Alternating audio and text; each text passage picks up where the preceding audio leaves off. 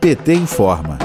Projeto de lei da reforma tributária vai prejudicar a classe média. 10,7 bilhões de reais vão escoar dos bolsos da classe C. É o que prevê o ex-secretário da Receita Federal, Everardo Maciel. Para ele, entre aspas, esse projeto é um torneio de ideias ruins.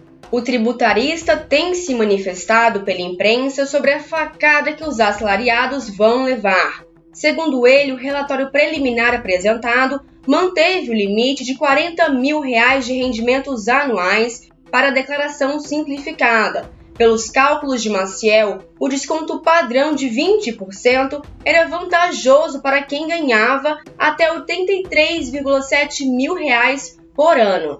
Com isso, quem tem salário entre R$ 3.300 e R$ 6.900 será obrigado a fazer a declaração completa, ou seja, vai pagar mais imposto do que atualmente. Everardo Maciel criticou ainda a redução da isenção para a tributação de dividendos de 20 mil reais para 2.500 reais. Para o ex-secretário, isso vai acabar com a micro e pequena empresa, porque vai condenar aos sócios terem uma remuneração de um salário mínimo. O economista e assessor do PT no Senado, Antônio Negromonte, explica por que no Brasil o sistema tributário é tão injusto e causa tanta desigualdade. No Brasil, há uma tributação excessiva de tributos indiretos, os tributos sobre bens e serviços. E qual o problema de tributar bens e serviços? Quando uma pessoa de renda alta e uma pessoa de renda baixa consomem um mesmo bem ou serviço, Ambos pagarão o mesmo valor nominal do imposto sobre aquele bem ou serviço, mas esse valor ele representa uma participação maior na renda do pobre do que do rico. Então, quando você taxa excessivamente bens e serviços, ou seja, tributos indiretos, você penaliza quem tem uma renda mais baixa. É, e por outro lado, o Brasil taxa muito pouco a renda e o patrimônio. Ah, no Brasil, cerca de 17% da carga tributária é, é relacionada à tributação sobre a renda.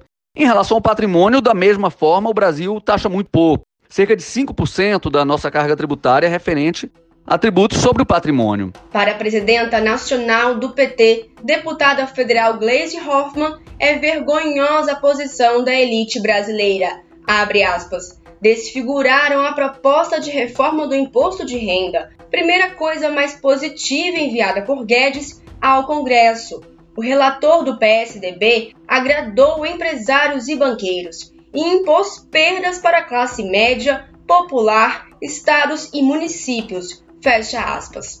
Segundo o diretor técnico do DIEESE, Fausto Augusto Júnior, a proposta de reforma deveria avançar no sentido de cobrar mais impostos dos mais ricos. Em vez disso, o governo mais uma vez aposta em retirar direitos da classe trabalhadora para garantir mais isenções aos empresários.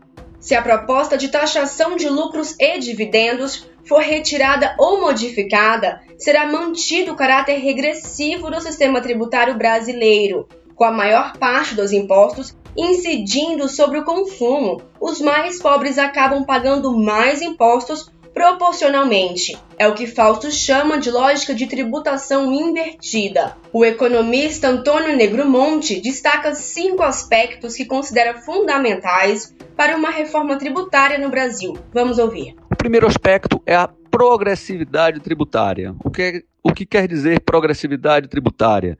Que quem ganha mais pague mais impostos e quem tem uma renda menor, quem ganha menos, pague menos impostos.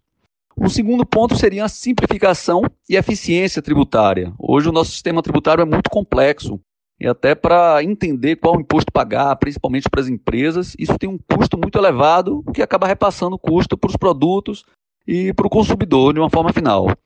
É, um terceiro aspecto seria garantir a manutenção do pacto federativo, do desenvolvimento regional, ah, para que os entes federativos, tanto a União, os estados e os municípios, cada um possa é, ter as receitas necessárias para financiar é, suas políticas públicas.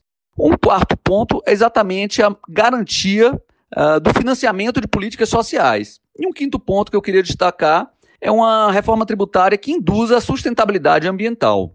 Uh, infelizmente, o atual governo federal não tem compromisso com nenhum desses cinco pontos. De Brasília, Thaisa Vitória para a Rádio PT.